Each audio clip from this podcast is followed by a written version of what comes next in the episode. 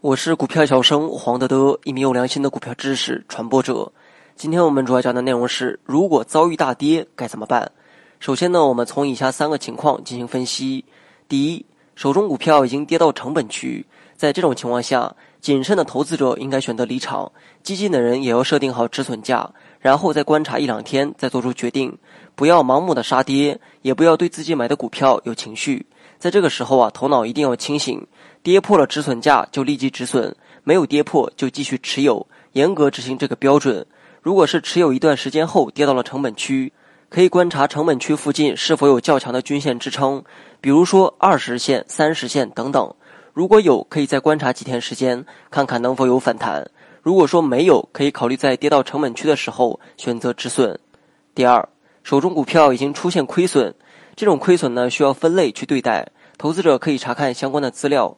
如果手中股票属于基金重仓股，那就不要盲目的去清仓。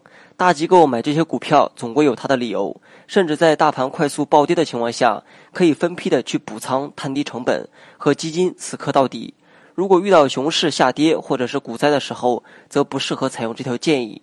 如果通过查看资料发现，该股主力主要是由个别大户和游资操控，那么这样的股票在市场表现不佳的情况下，投资者应该坚决离场，保住现金，争取更大的主动性。因为这种股票的主力在大盘暴跌的时候，一般都不会护盘。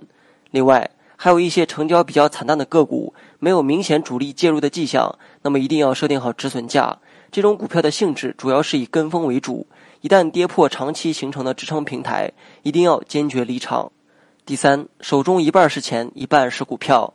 如果投资者持有的股票部分处于盈利状况，而市场趋势始终看不明朗，那么应该先将股票卖掉，保留现金。毕竟市场中的机会有很多，保留现金才能在市场中有更大的主动权。如果手中这部分股票已经亏损，这个时候应该多观察大盘的走势。如果未来大盘走势并不明朗，那么该止损就得止损。如果大盘未来走势有企稳甚至是反转的迹象，那么投资者应该选择在合适的位置补仓或者是持股。此时呢，应该考虑把现金变成股票。趋势逐渐回暖呢，总是一个缓慢的过程。这个期间呢，也可以不断的做 T 加零来锁定更多的利润。好了，本期节目就到这里，详细内容你也可以在节目下方查看文字稿件。